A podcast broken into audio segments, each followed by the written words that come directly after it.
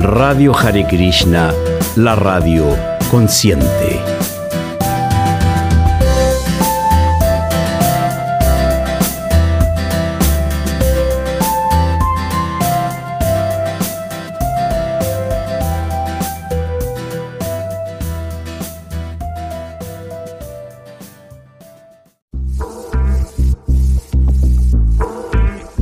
Emitimos en la misma frecuencia.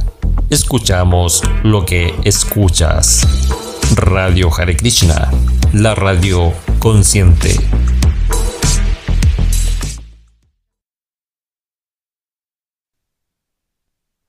Buenas noches, Hare Krishna, Arigol.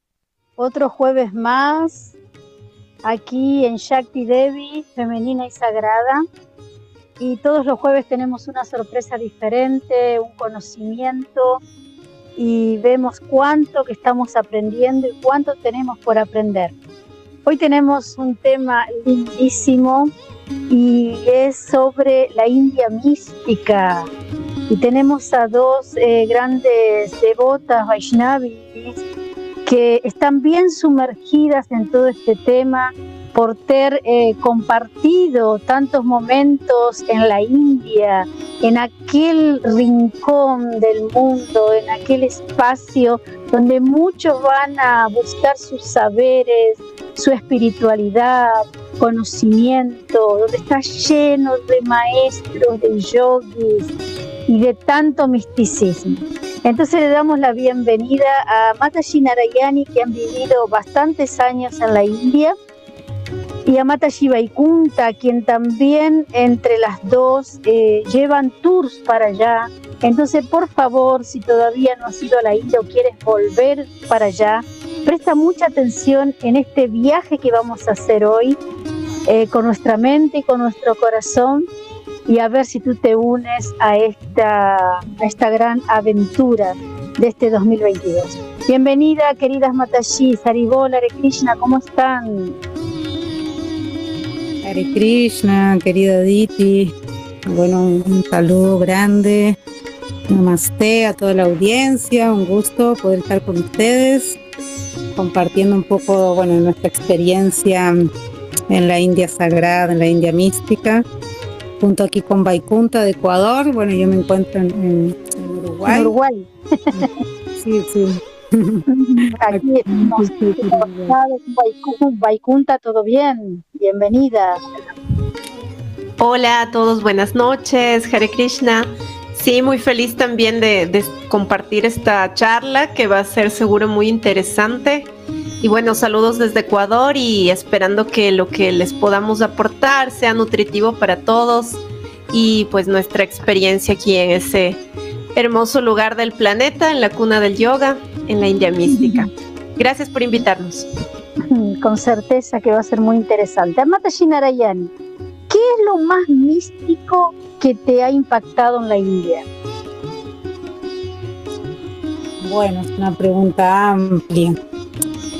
Eh, bueno, la India de por sí ya es una invitación a una apertura de nuestro corazón, ¿no? Como, digamos, según el significado ¿no? de lo que es místico, que es una experiencia profunda interna.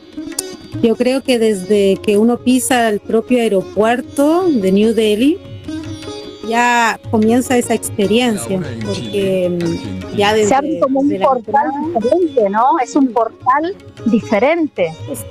Es, que desde la entrada ya eh, a, migraciones mismo ya te comienzan a saludar con, con un namaskar, con un namaste, con las manos, ¿no? mudra, ¿no?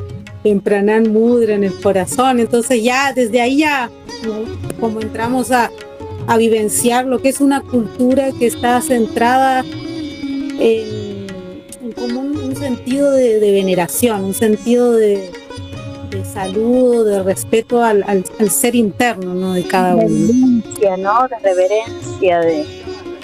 Uh -huh. Sí, sí, es como, es, es como encontrarse en en un lugar donde las personas se centran en, en lo espiritual, en lo divino, eh, bueno, en lo interior, ¿no?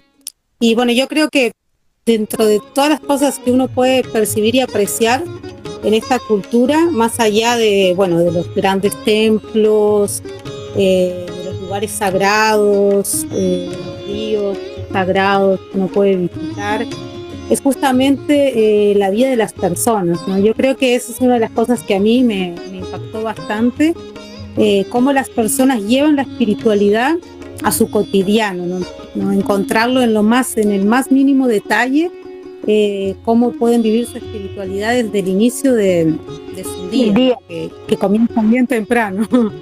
Y, todas las personas tienen allí esta tendencia a la espiritualidad en cualquier parte de la India. Es algo bien marcante, ¿no? Eh, ya es como parte, yo creo, que de, su, de su ADN, ¿no? El hecho de, de encontrarse, por ejemplo, con una, con una salida del sol y, no ser como indiferente ¿no? al sol saliendo. Es, es, una actitud, yo creo, eh, de, sensibilidad, ¿no? De, justamente la, espiritualidad nos lleva a, despertar una sensibilidad profunda frente a todo, ¿no? Frente al, aspecto tal vez cosmológico como al aspecto trascendental. Y ellos lo, viven de una forma muy natural, como te digo, ya sale un sol y aquí tal vez en Occidente muchos conocen el Surya Namaskar, ¿no? que es el, la sí. al sol, pero allá no, no, no se necesita practicar eso en un recinto de yoga o en un mat, en un mat de yoga, sino que ellos apenas perciben una salida del sol y ya lo van a, a reverenciar o tal vez van a, van a abrir su tienda de especias en, una, en una calle completamente, tal vez eh, con un tráfico completamente caótico en medio de, New Delhi, y van a hacer una puya, una, una ofrenda de incienso antes de comenzar su, su, día, ¿no? Y una persona que no está vestida con ropa eh, monástica, ¿no? una persona, un trabajador que va a iniciar su día. un sentimiento, ¿no? Algo muy interno, muy natural. Entonces yo creo que todos tienen un, grado así de, sensibilidad y como, como se explican las escrituras, un cierto puña, una piedad ahí muy, naturalizada. Que viene de otra encarnación con certeza, con certeza, que ya son almas que ya ¿no? Eh, tienen algún tipo de evolución, porque también tenemos que saber que en la India también tenemos otras personas que que posiblemente puede ser una minoría, no, tiene una espiritualidad, pero posiblemente no tan a. Eh, posiblemente también tiene algunos intereses materiales fuertes. Por lo que tengo Sí, pero incluso, claro, sabemos que con la modernidad también y con la con el propio dominio no eh, británico, las invasiones ¿no? que han sido muy frecuentes en India, eh, bueno, a, veces se ha perdido, ¿no? Como, como eh, ya está el vegetarianismo, ¿no? hay muchas personas que han quebrado el vegetarianismo, por ejemplo, ¿no? A pesar de que respetan la vaca, eh, comen ¿no? Ahora, Vaikunta, ¿cuál es la religión o filosofía más fuerte que prevalece en la India? Bueno, la verdad que eh, también es una pregunta bastante amplia porque, eh, bueno, en mi experiencia, lo que he podido percibir en los lugares en los que he estado, porque sin duda que la India es un lugar de muchos contrastes espirituales. Claro. Entonces, eh, te podría decir que dependiendo la región, ¿no? Dependiendo la región en la India, porque tenemos, por ejemplo, un New Delhi que tiene una variedad de, de religiones, de filosofías espirituales dentro de lo que podríamos llamar el hinduismo, ¿no? Vamos a llamarlo de esa manera, lo cual eh, alguien también allá me explicó que es un término acuñado por, por los británicos, ya que antiguamente el lugar se llamaba Bharat, también tenía el, nombre de Hindustán, ¿no? Entonces, eh, debido a que la connotación en Occidente que tenemos de la estructura religiosa es diferente, es como eh, tal vez, no sé, como la religión católica tiene una institución en especial que representa la, religión católica, una iglesia en especial como una organización en ese sentido, pero es un poco diferente cómo se vive allá mm, digamos, de manera ancestral se vio de, otra manera, no como una institución como tal, no como una iglesia como tal que exista así estructurada religiosamente, sino un compendio de filosofías que se han ido desarrollando a partir de los Vedas. Eh, y digamos que hay diferentes ramas.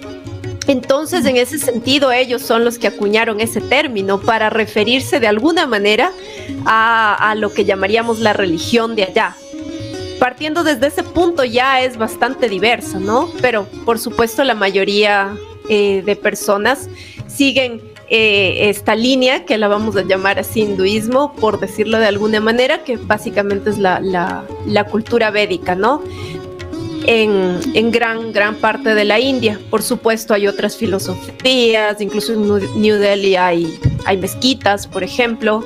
No es una mayoría, es, vamos a decir que es una minoría, entonces todos siguen eh, diferentes ramas, diferentes eh, enfoques dentro de, de, esta filosofía. Ahora sí vamos, no sé, a Brindavan, está eh, obviamente el Vaishnavismo es la parte más fuerte y así, ¿no? Depende, depende de la región por, por, por, ejemplo, en Mayapur, eh,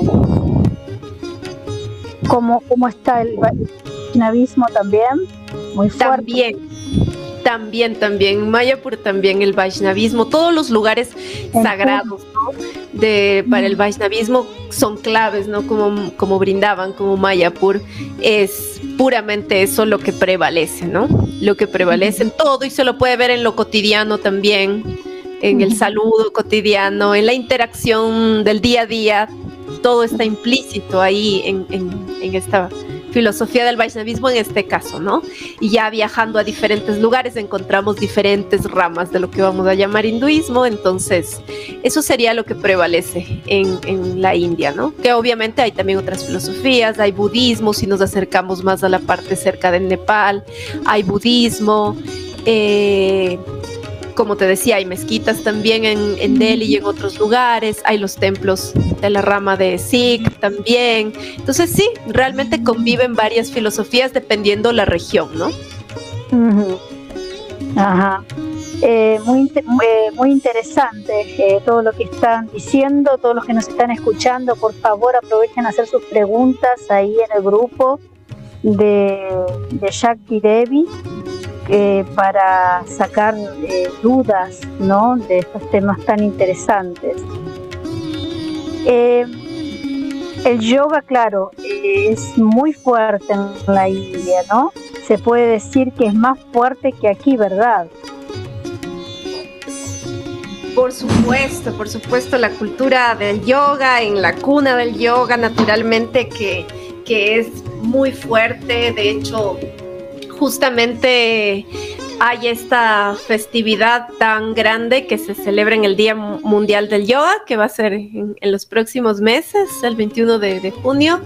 Entonces, por ejemplo, en esa festividad hay algo muy especial en Rishikesh, que sería como, digamos, la parte más fuerte en cuanto a yoga. Rishikesh es una ciudad en el estado de Uttarakhand que es especialmente dedicada al yoga. Se respira, se vive yoga. hay no yoga. Ah. Ah, hay escuelas de yoga, centros de yoga a cada paso, ¿no? Se ha vuelto algo, una tendencia ya, ya que muchos extranjeros van justamente para eso, ¿no? Para tomar clases de yoga, para tomar instructorados, etcétera. Y bueno, es un lugar especialmente sagrado en cuanto a la práctica de yoga. Entonces, de los lugares eh, que te puedo decir que, que más potentes del yoga es justamente ahí en Rishikesh.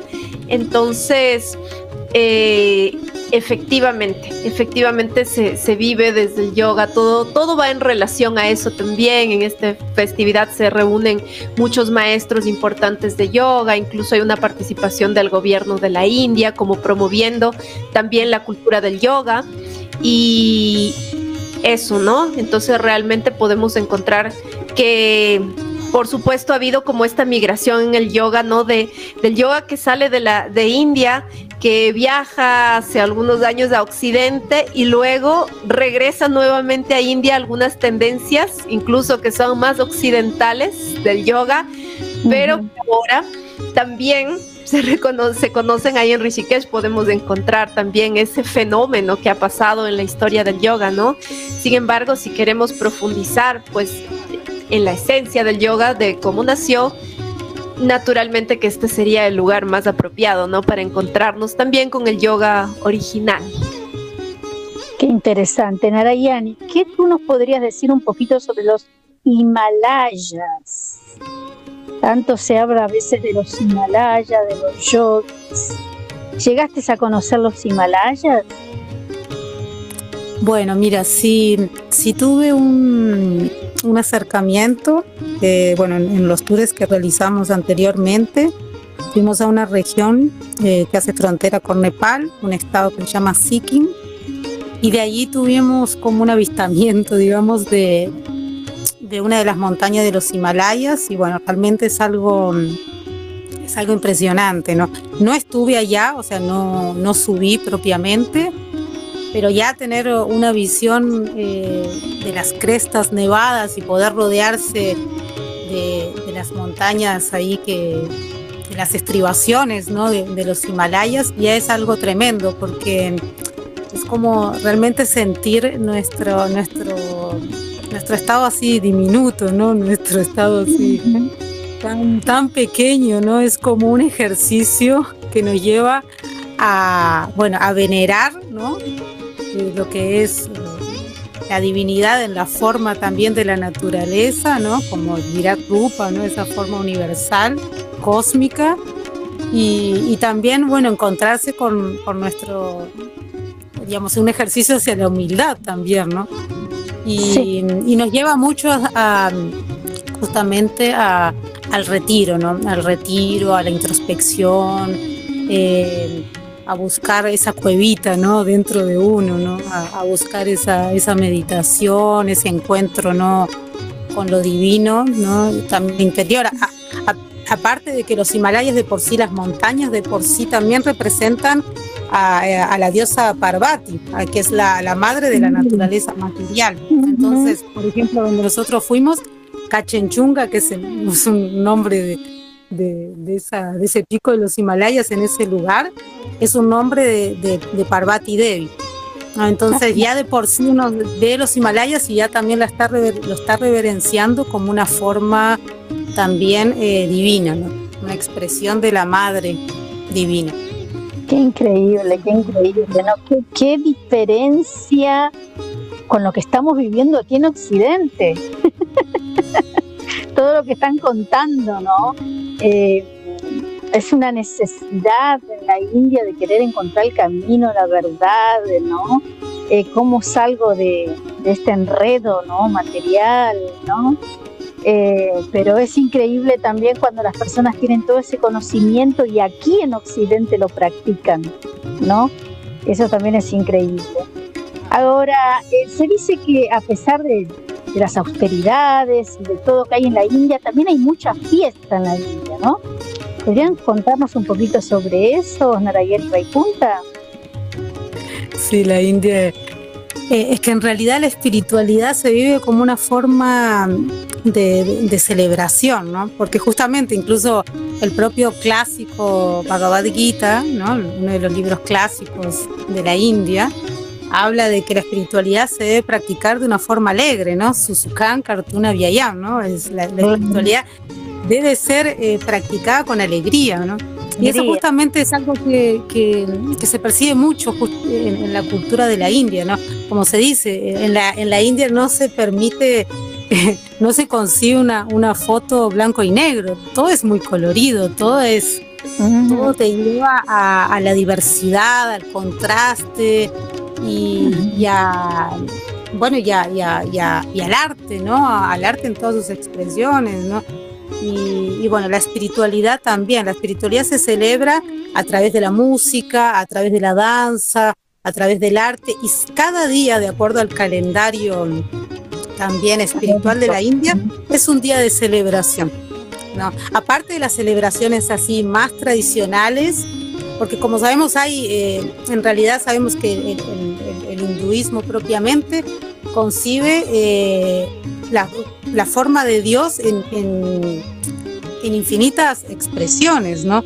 Entonces podemos decir que cada día también está representado por alguna forma divina, ¿no? Entonces todos los días es un día propicio para, para celebrar la espiritualidad, para recordar una expresión de lo divino, y especialmente, bueno, las, las, las fiestas tradicionales que nosotros también en el, en el peregrinaje que, que realizamos los, años anteriores, también estuvimos eh, compartiendo, ¿no? Algunas de las fiestas, como por ejemplo Diwali, ¿no? La fiesta de las luces, eh, bueno, en algunos momentos también Holi, eh, bueno, el Ganga Puya, por ejemplo. es cuando, disculpa, el Holi es cuando se tiran uno con otro flores o pintura. Sí, son colores, es como, como un carnaval espiritual, ¿no? sí, se pintan de colores, de diferentes colores, uno sale por las calles y bueno, las personas están celebrando con eso, con, con tintas de colores, donde todo, todo se vuelve multicolor. Las vacas, los perros, eh, los árboles, las personas. es, una tinta natural. Es una tinta natural, ¿no? Es una tinta natural. Originalmente son tintas, sí, son, tintas extraídas de, vegetales, ¿no? claro, claro. Eh, qué interesante. Y, o sea que no hay como aburrirse. Siempre tenés, estás entretenido. Completamente, completamente. En realidad, o sea, la India nunca es un país que nunca va a dejar indiferente a nadie. O sea, siempre nos va, nos, de por sí ya, yo eh, acostumbro decir, de por sí, solo el hecho de viajar a India, como es un, continente tan distinto a nuestra, una cultura tan diferente a la nuestra, ya va a generar desde el inicio ya un, un cierto contraste, un cierto shock en un sentido. ¿no? Porque aquí tal vez eh, nosotras, eh, tal vez en estos continentes, en el continente sudamericano eh, o hasta incluso europeo, tal vez tenemos muchas similitudes en, costumbres, ¿no? Porque hemos emigrado también de esos lugares, pero viajar a Asia, en la ropa, en la ropa, entrar en India de por sí ya es entrar en otra dimensión. Entonces, y eso es muy interesante también, y también quiero ponerlo aquí también para, para, para nuestra audiencia, de que el hecho de, poder em, entrar, ¿no? Eh, adentrarse a esa cultura, nos, nos llama ya a, una transformación, o sea, nos invita de, de, por sí a una transformación en nuestro estado de conciencia, porque no podemos eh, sino interactuar con ellos, no podemos comprenderlos, incluso hasta podemos, eh, si, no, si, no, si, no, si no tenemos justamente una experiencia mística o si no hacemos de nuestro viaje también un peregrinaje que significa una mirada más interior, Claro. Incluso hasta podemos, podemos criticar, podemos volvernos muy críticos frente a la realidad que percibimos a, a, simple vista. Entonces, viajar a India significa de por sí ya de, entrada un, una expansión de nuestra conciencia. Sí, Qué interesante.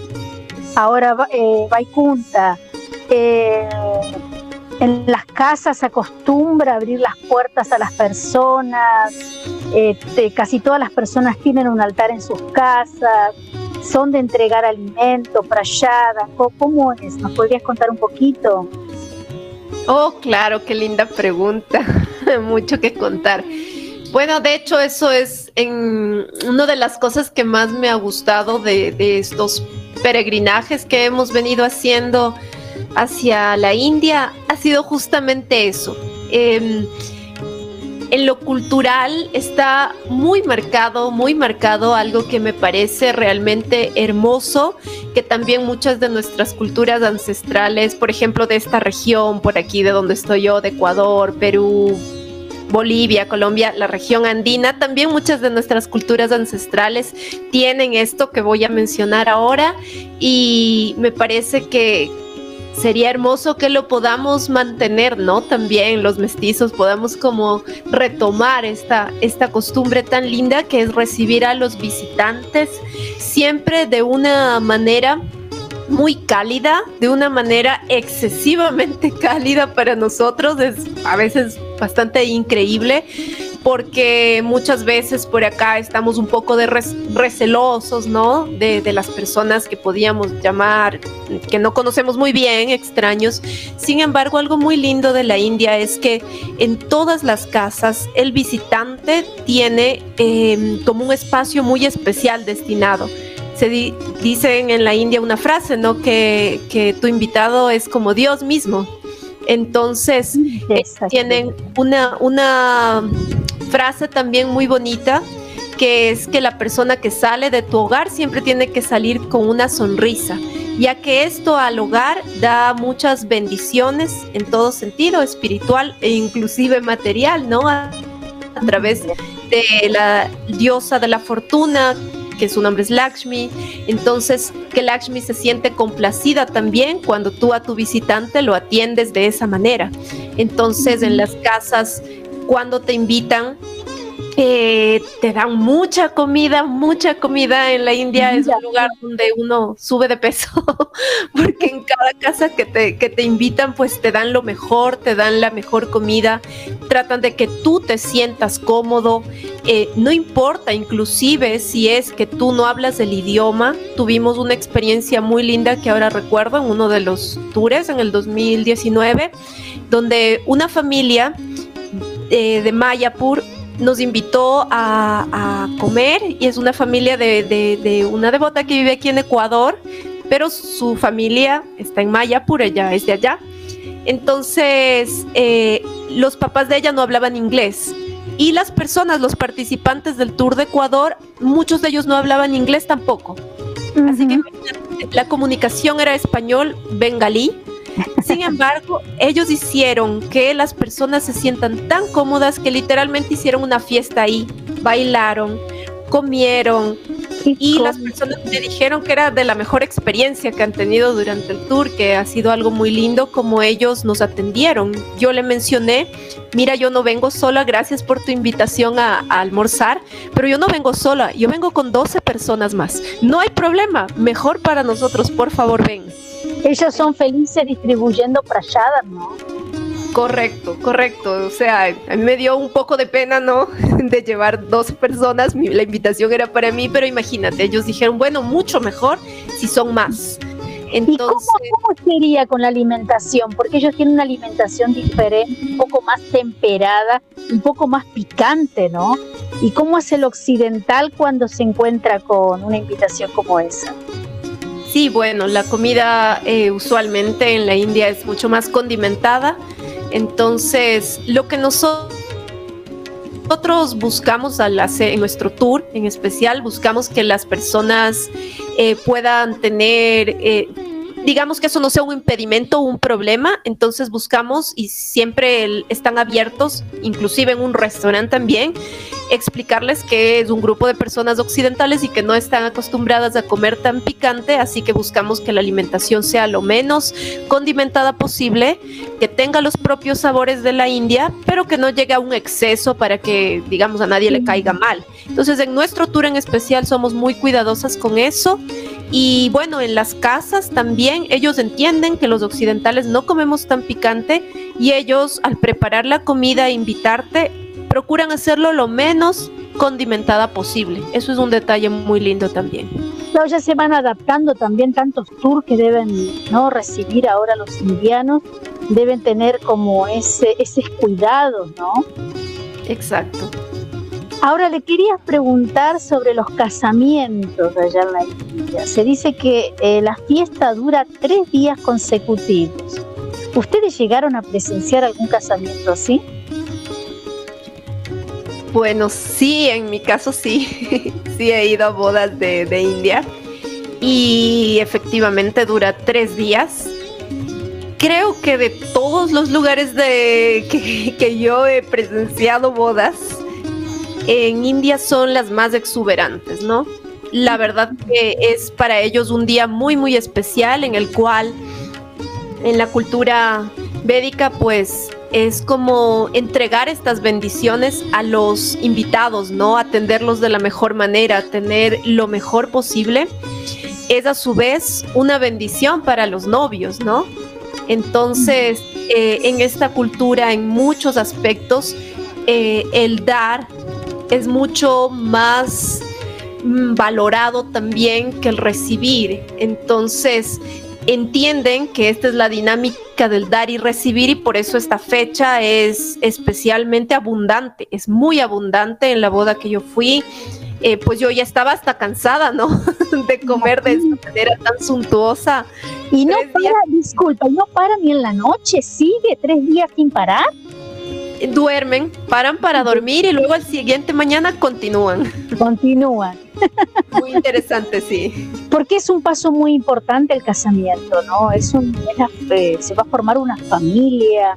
Si uno se pone a pensar, eh, es una fecha importante, ¿no? Entonces le deben dar eh, mucha importancia a ellos a eso mucha importancia, es como parte de un ciclo de la vida para esta cultura entonces la viven de la manera como, como más suntuosa, más opulenta. Y justo ahora, hace poco que estuve allá, eh, había unas fechas especiales en donde en conexión con la astrología y el calendario védico se dice que son fechas especiales donde hay más bendiciones para quienes se casan. Entonces, hace poco tiempo estaba en Brindaban una época donde la mayoría de personas se casan. Entonces, pues vi las novias llegar en elefante, las calles cerradas prácticamente porque había tiempo muchas bodas, ¿no? muy hay, hay, hay, épocas auspiciosas, ¿no? Para casarse, hay épocas que entonces ellos recurren a astrólogos, ¿no? Para casarse, ¿no? Qué increíble, ¿no? Qué increíble. Ahora las mujeres se casan muy jóvenes allá, igual que los hombres también, como eh, o, no tanto. Depende de la región. Te diría que en los lugares más tradicionales de la India, sí, todavía prevalece eso. Pero ya hay muchas regiones como en grandes ciudades. Yo tengo, no sé, amistades que tienen 28 años, 29 años y aún no se han casado. Opa. Entonces, no, no es como en toda la India. Vamos a hablar que en los lugares más tradicionales sí aún prevalece eso de casarse muy jóvenes, pero no en todos los casos, ¿no? Ahora mismo la modernidad ha llegado y mucha gente de ciudades más grandes ya no tiene como, como ya no prevalece tanto eso como una norma general para todos, ¿no? Y ahora será que se está perdiendo eso también del casamiento arreglado. Digamos que todavía hay, sí, sí, efectivamente todavía hay en una gran, gran parte de la India, todavía existe el, tema del matrimonio arreglado. En algunos casos hay familias que ya son como más abiertas, que de manera especial hay familias que, que no, no tienen como esa, eso tan arraigado, pero sin duda que todavía prevalece tanto en ciudades tradicionales, que es donde más prevalece o también en, en, las capitales todavía existe eso, sí. Qué interesante. Eh, ahora, Narayani, eh, se conoce mucho la medicina ayurveda, que viene de la India, que se usa mucho aquí en Occidente, ¿no? Y con certeza que debe haber otras parecidas allá, eh, otras de medicinas alternativas también. ¿Y la medicina convencional es muy fuerte allá o es más fuerte otro tipo de medicina, la más natural? Bueno, mira, yo te podría decir que, claro, lo que conocemos como alternativo aquí, allá, eh, sería lo más convencional, ¿no? O sea, la, medicina más, o sea, la, la, ayurveda como la ciencia de la vida, ¿no? Sería como la medicina madre, digamos, ¿no? En realidad es la raíz de todos los, saberes, ¿no? Medicinales, ¿no? Pero eh, también, también, bueno, yo conocí algunos hospitales también eh, de medicina más alopática. Eh, pero bueno, creo que todos están de alguna forma influenciados también por, el ayurveda o por también la homeopatía, eh, bueno, por medicinas más naturales. Y tan, bueno, y eso seguramente también por la, por la invasión británica y todo, también ha, pues, ha afectado un poco también en el área de la medicina, ¿no?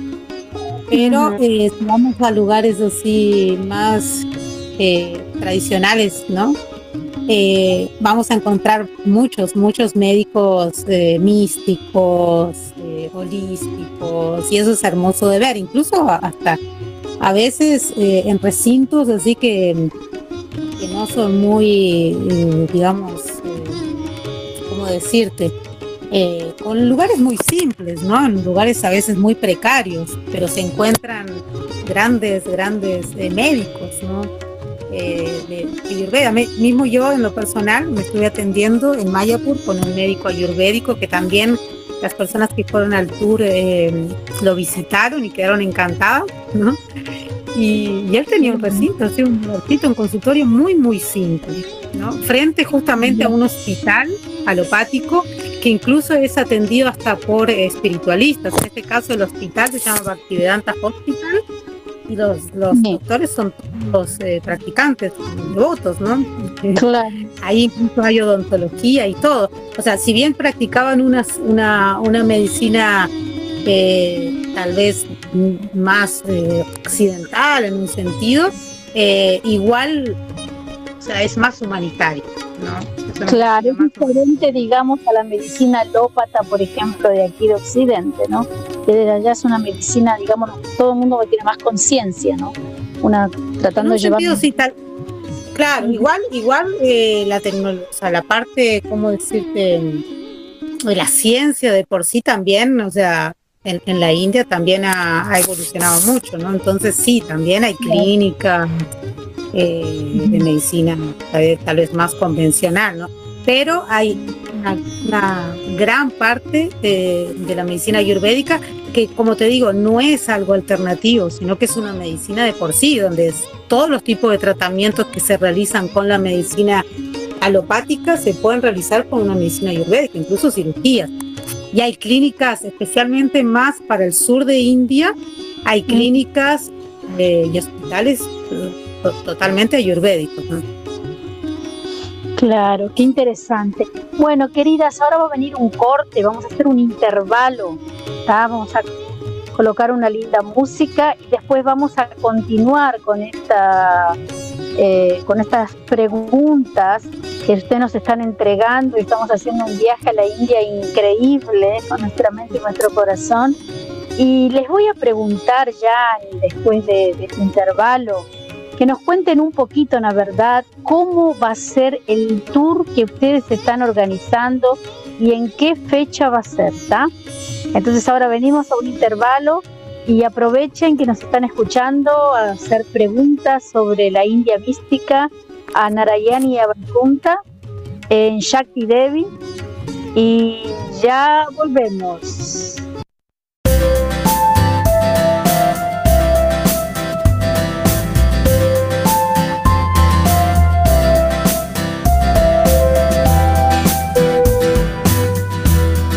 Radio Hare Krishna, la radio consciente.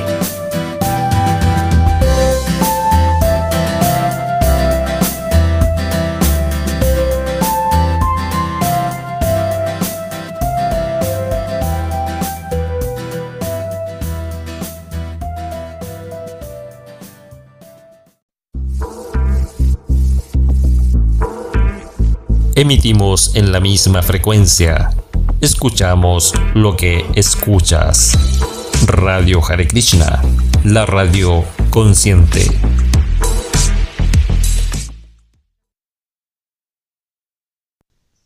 Y aquí estamos nuevamente compartiendo este tema interesante, la India mística, con Mata Shinarayani y Mata Shivaikunta, que en este momento se encuentran en Uruguay y Ecuador.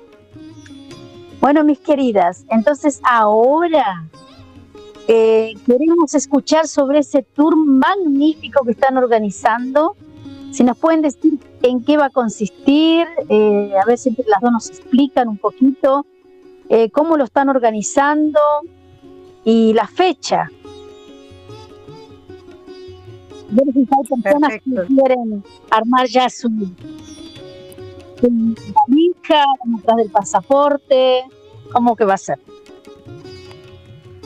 Bueno, gracias, gracias Aditi nuevamente por permitirnos compartir ahí, bueno, esta invitación a todos. Bueno, como se imaginarán, estamos retomando eh, ahora en el 2022 nuestro tour peregrinaje a la India mística, lo llamamos Revive la India, la antigua India. Es un tour peregrinaje místico y cultural. Eh, el último que realizamos fue en el año 2019, ya en el 2020, bueno, tuvimos que cancelar y ahora con, mucha alegría, mucha emoción estamos retomando a partir del 23 de septiembre de 2022 hasta el 8 de octubre. Son 15 días de tour, peregrinaje. Eh, vamos a estar eh, transitando por, em, por tres estados de India, bien importantes, lo que se conoce como el Círculo Dorado, eh, iniciando nuestro tour en, en Nueva Delhi que es el, lugar de, bueno, donde, donde llegamos, al aeropuerto de New Delhi. Y, desde ahí, bueno, comenzando eh, haciendo la, apertura en un templo muy especial, el templo del Loto, en New Delhi. Hacemos nuestra, nuestra apertura de, ofrendas y de compromisos para, para, el inicio de este tour. Y bueno, estaremos eh, recorriendo varios, varios lugares en, en Nueva Delhi, que nos remontan un poco a la, historia milenar de la India y también como, como contaba Vaikunta también a, entrar en contacto con, otras culturas también que, que de alguna forma se, interconectan allí, como el Islam, como el hinduismo, el Bahá'í. Eh, vamos a estar conociendo también los mercados, eh, multicolores y bueno, lo que es también la vida típica de la India, eh, también en su, en su tráfico y en su bueno y en sus calles, ¿no? La India real que llamamos. Y de ahí vamos a, iniciar el viaje eh, luego a Brindavan, que es ya el lugar eh, de la devoción, ¿no? un paraje completamente dulce, eh, mágico y bueno, que, nos lleva ¿no? a, la vida de Krishna, de Radha Krishna, al río Yamuna, al río sagrado y bueno, y a los templos, bueno, especialmente de, culto en devoción a Sisi Radha Krishna y bueno, y en todos los rincones de Brindaban, en cada eh, paraje de Brindaban vamos a, a encontrar un altar, ¿no? se dice que es la ciudad de los 5.000 templos, ¿no? Y ahí vamos a respirar la ¿Cómo? Donde cada, donde cada casa es un templo, ¿no? Sí, sí, se dice que todo, en realidad cada casa, cada árbol, cada piedra, no, en cada rincón vamos a encontrar una deidad, ¿no? En, cada lugarcito, ¿no? O sea, todo es un altar, todo es, es eh, digno de, de venerar y de recordar y de reverenciar a, a Radha Krishna, ¿no? y, todo, y cada cantito de allá, cada espacio está lleno de historias, de historias y tiempos, ¿no?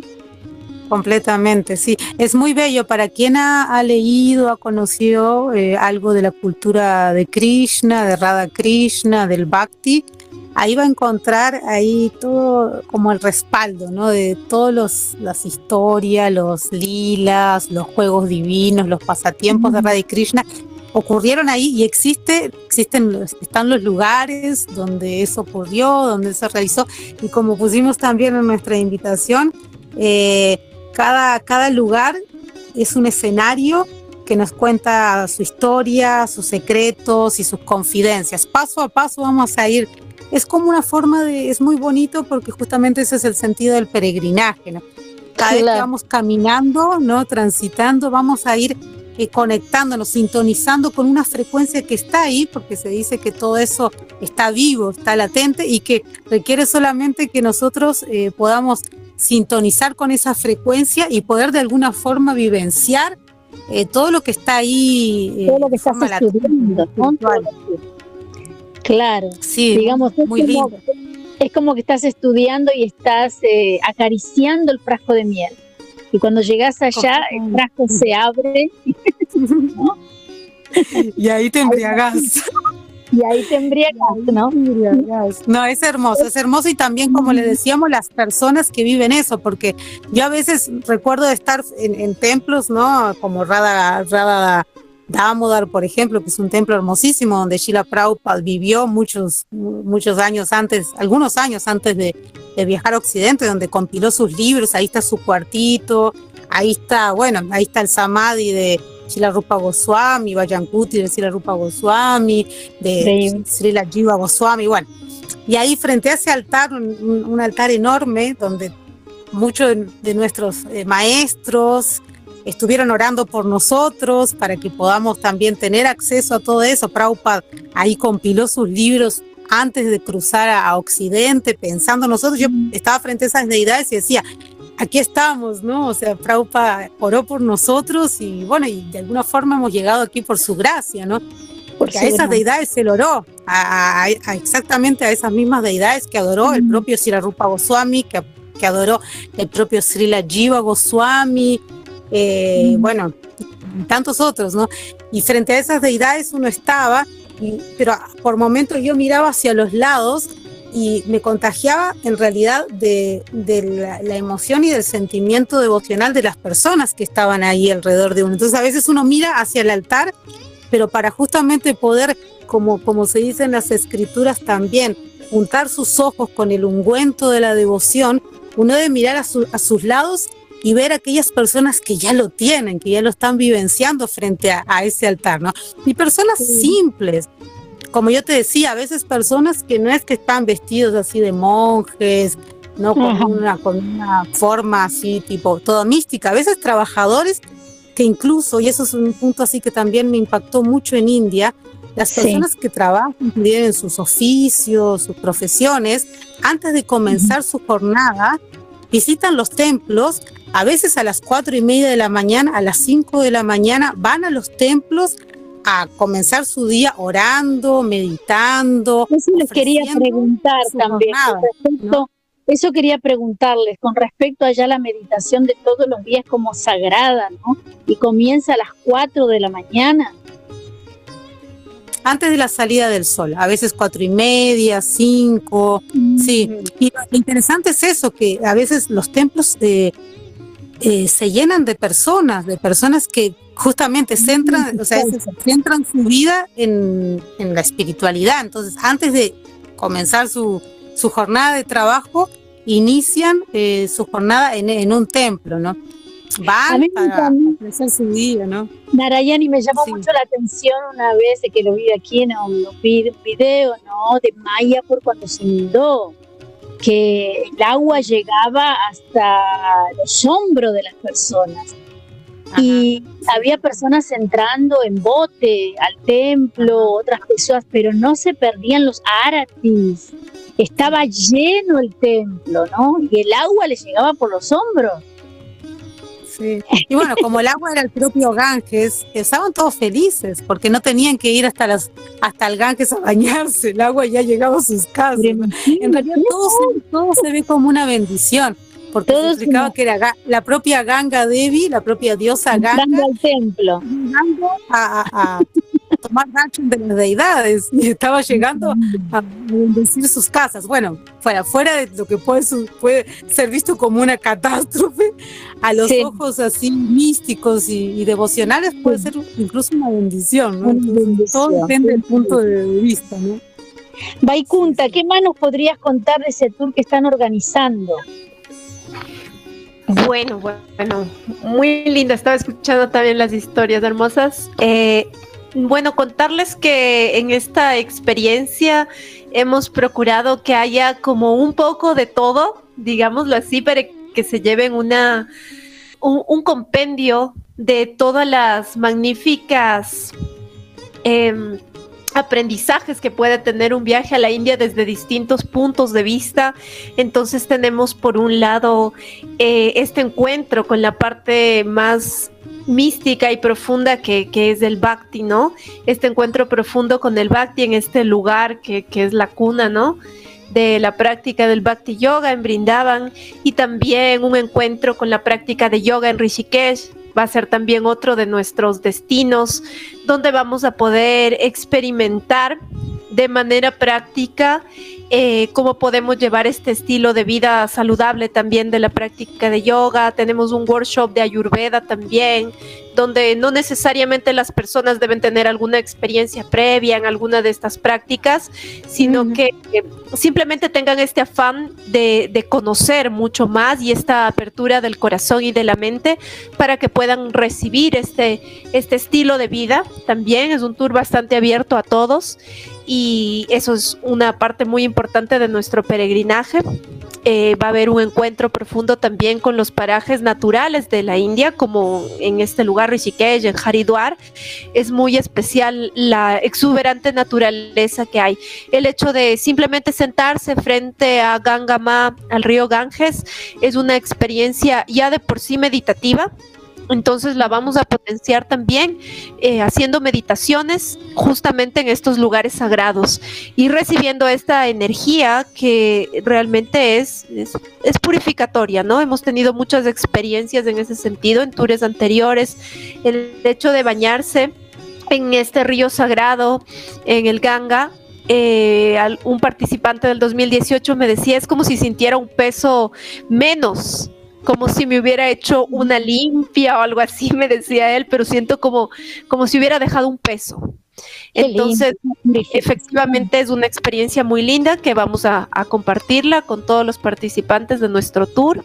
Y luego vamos a visitar también otro estado que, es Rajasthan, que es donde terminaría nuestro, nuestro peregrinaje, eh, donde también podemos apreciar maravillosos templos de otras diferentes filosofías y toda la parte histórica y cultural también de la India. Entonces, procuramos que haya un poco de todo para tener una visión general dentro de este triángulo dorado, que forma parte de uno de los, de los sitios más visitados también en la India y donde se puede apreciar diferentes los cambios culturales de un estado a otro y tener una visión profunda de la India también. Qué lindo. Acá me están preguntando a qué tipo de personas está dirigido el tour. Eh, cuál es el público objetivo, o sea, tú acabaste de decir que es para todo público, ¿no? Niños, ¿te han tocado ir niños al tour, eh, mujer embarazada? ¿Cómo que sería?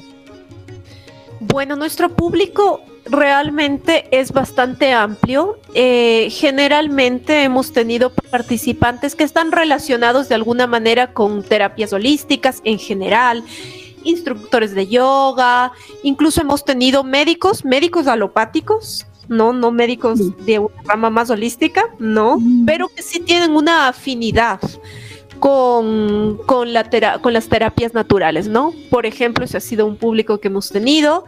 Eh, hemos también tenido personas que han tenido algún acercamiento con la meditación de diferentes ramas y también personas que les atrae mucho los viajes, ¿no? Entonces, básicamente, nuestro tour está enfocado a todos quienes les agrada las terapias naturales, sea profesionales o simplemente aficionados a como también personas que les gusta tener este acercamiento con las diferentes culturas del mundo desde el punto de vista espiritual o como también amantes de los viajes, ¿no? Y, de reconocer en estos viajes una experiencia más profunda. Hemos tenido, sí, pueden viajar niños sin, sin problema. No tenemos una restricción en ese sentido. Eh, podrían venir familias también, si es que es así, obviamente vamos a asistirles de la mejor manera para que tengan las precauciones de un viajero que eh, viaja primera vez a la India, ¿no? Y mujeres embarazadas, creo que en mi caso yo, esta para mí sería la tercera edición, Nara ha hecho otras ediciones antes, en mi caso nunca he visto mujeres embarazadas viajando en el tour, pero bueno, si es que su médico les permite y tienen un embarazo tranquilo, eh, no vería por qué no, ¿no? Están, están exigiendo eh, ciertos tipos de vacunas para entrar a la India, aparte de la del COVID, ¿no? Que deben estar pidiendo. ¿Tienen otro tipo de vacunas exigiendo? Fiebre amarilla, amarilla, no sé qué más.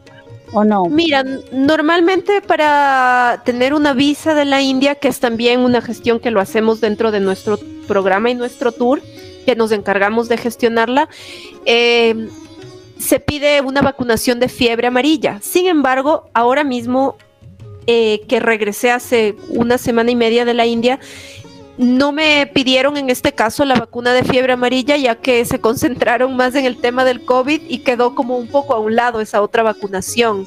Mm. Ah, sin embargo, se recomienda porque si es que sacas a través de un consulado, puede ser que te la pidan. ¿Tú acabaste de venir de India ahora? Hace una semana y media, sí. ¿Cuánto tiempo has estado ahora?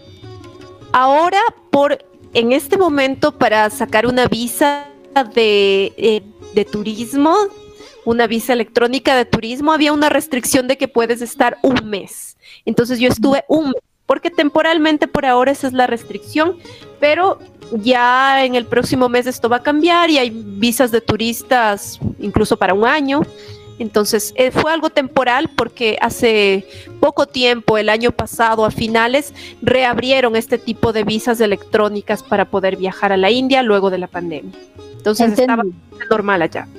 Entendí. A otra pregunta, ¿es más difícil para una persona sola desenvolverse en el tour que para otros que van acompañados? Sin duda, sin duda. Si es la primera vez que viajas a la India eh, y desconoces muchos aspectos de allá, obvio que va a ser más complejo que si vas con un acompañamiento donde digamos que lo vas a tener resuelto todo, ¿no? Entonces, yo pienso que sin duda, ¿no? Puedes toparte con, con muchas sorpresas, ya que muchas cosas funcionan de manera diferente que, que aquí en Occidente. Eh, el idioma también puede ser un factor. En- digamos, si vas en el tour, nosotros hacemos una traducción a español, entonces, si es que no el inglés, tal vez también pueda ser una dificultad ir solo. Sin embargo, hay gente aventurera que, que lo ha hecho y no le ha ido mal, ¿no? Siempre encuentra algo, ¿no?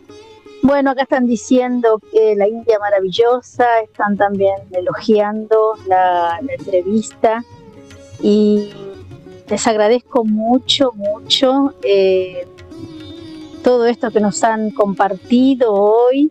Eh, da muchas ganas de, ir para allá, ¿no? Y más que ahora se abrieron las fronteras y, todo. Y vamos a hacer esa campaña de, de la India. Y ustedes, eh, nos gustaría que nos dejen su contacto, cómo hacen las personas que están interesadas en participar de este tour. ¿No? Eh, tenemos también el grupo Jack y Debbie donde pueden dejar ahí su contacto por escrito. Ahora- si quieren ustedes lo pueden decir. Y después lo vamos a querer tener en el grupo también, ¿no? En que- con cómo se comunicar con ustedes mediante eh, Instagram, como Facebook, ¿cómo, cómo que va a ser el contacto? Bueno, les voy a dejar nuestros Instagram. Tenemos varias opciones. Por ejemplo, si nos escucha alguien de Ecuador, podrían contactarse con, con Brindaban Terapias Holísticas, que es el nombre de, de mi centro, desde donde generamos eh, la convocatoria y la coordinación para las personas de esta región.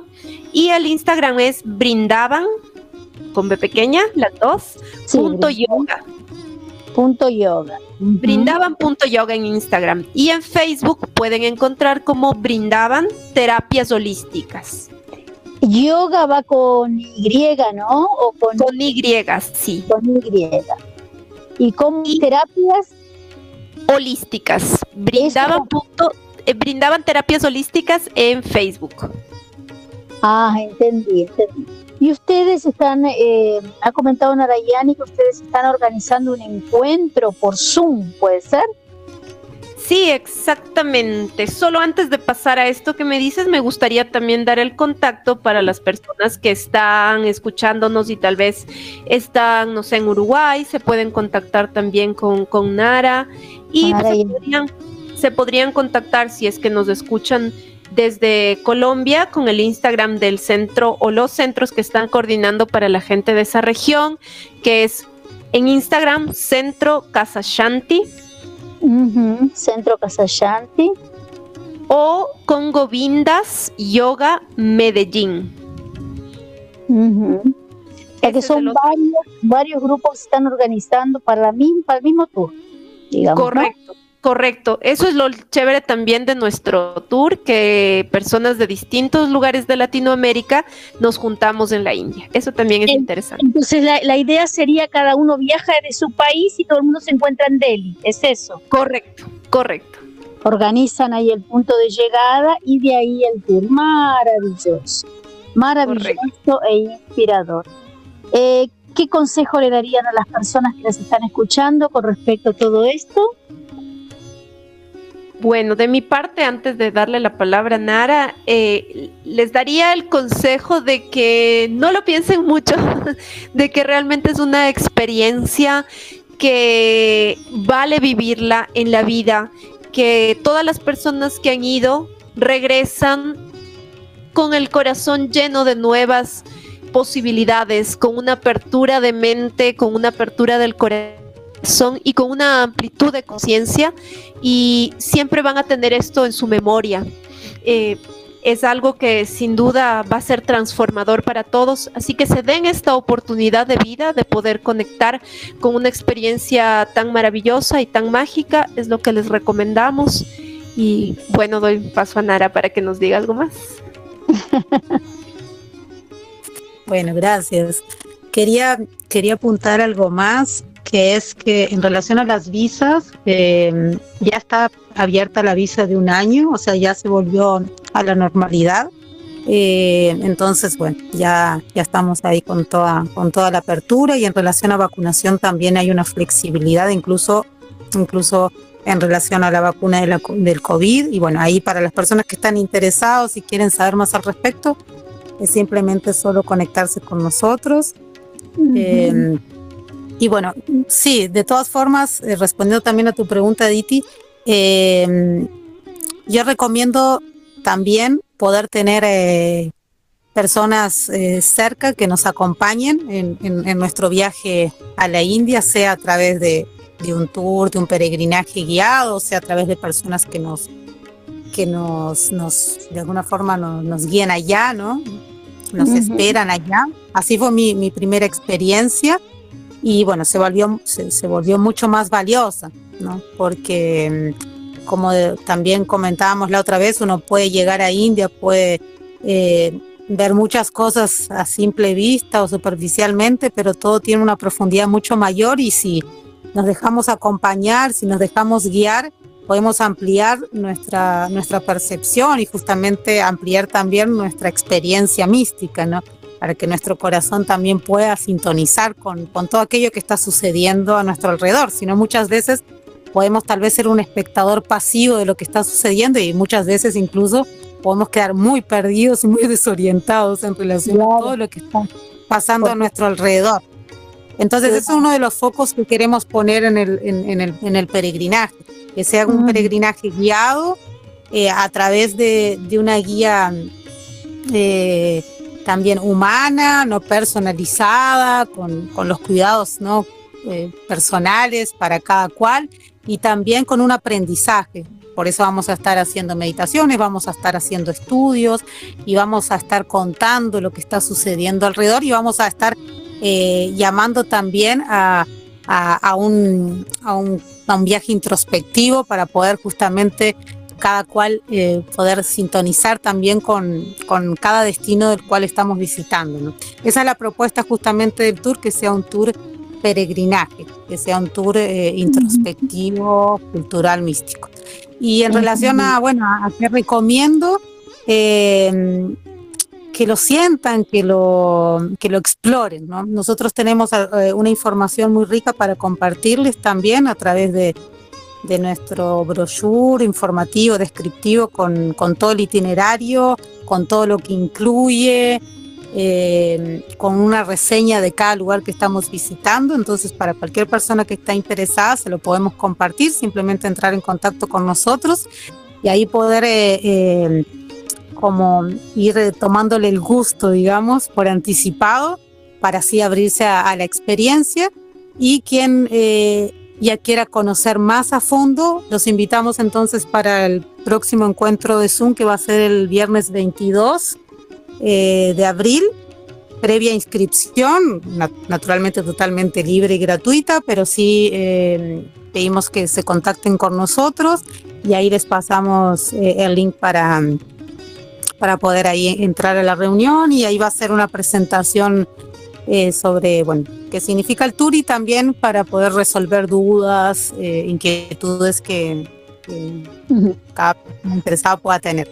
Entonces eso básicamente como invitarlos a, que le tomen el gusto a la, a la, a la propuesta, a la invitación y, y, bueno, para nosotros un honor poder eh, acompañarlos en este tour porque desde mí, desde mi corazón, cada vez que yo puedo eh, compartir el peregrinaje eh, en India con, con, personas que llegan. Es una forma de renovar, renovarme a mí misma en mi propia experiencia en estos lugares sagrados. ¿no? Entonces, lo que, lo que hace vivificar más también en mí eh, todo, todo eso que tengo para, para compartir, para, para de alguna forma eh, vivenciar ¿no? con ustedes. Entonces, ustedes, de alguna forma, cada persona que llega, cada nuevo corazón que nos acompaña, es una forma de poder conectarnos también más a fondo con, con esta experiencia que nos lleva el peregrinaje místico y cultural.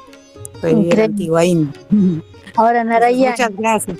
Una pregunta que va para ti porque tú has dicho algo sobre la puya que hacen los comerciantes al abrir y cerrar su negocio. Está hay una persona que dice, eh, ¿cómo es eso? ¿Por qué lo hacen? Eh, eso de hacer una puya al abrir y cerrar el negocio. En resumidas palabras, ¿será que nos puedes decir? Ok, sí, sí, sí. Bueno, eh, es una forma de, de invocar bendiciones antes de comenzar su jornada de trabajo, ¿no? la puya es simplemente solo es como un ritual, ¿no?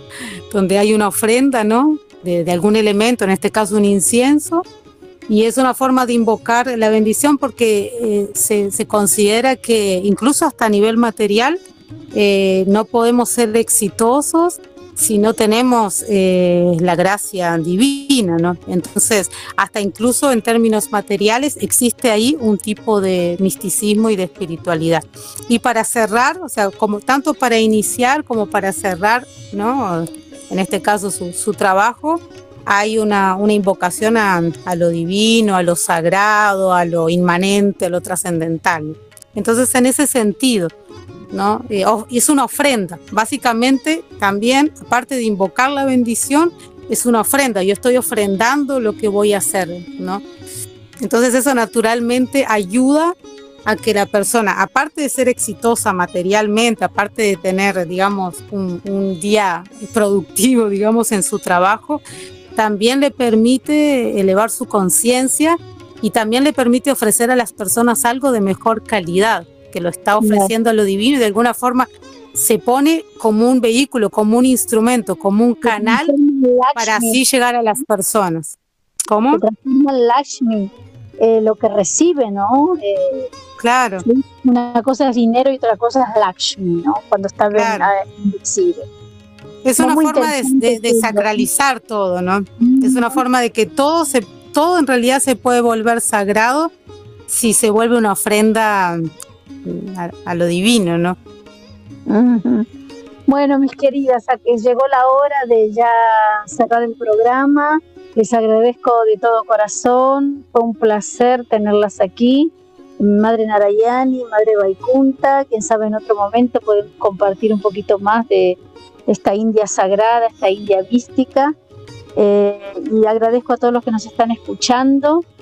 Agradezco también las preguntas que han hecho y aprovechen la oportunidad, quien tiene esa dicha de, de, poder eh, conocer la India, de poder vivenciar toda esta misticidad, toda esta espiritualidad, eh, por favor, no lo piense dos veces y, va atrás, va atrás, y más con personas que saben los caminos, que van a poder eh, explicarle cada rinconcito, cada historia, cada pasatiempo que, cuentan los Vedas y que lo pueden ver y palpar con sus propias manos. Entonces, buenas noches a todos. Aribol, Hare Krishna, muchas gracias, Matashis. Muchas gracias, Nos encontramos. Nos encontramos el próximo jueves eh, a la, el mismo horario aquí en Shakti Devi Femenina y Sagrada. Haribol, Master. Radio Hare Krishna, la radio consciente.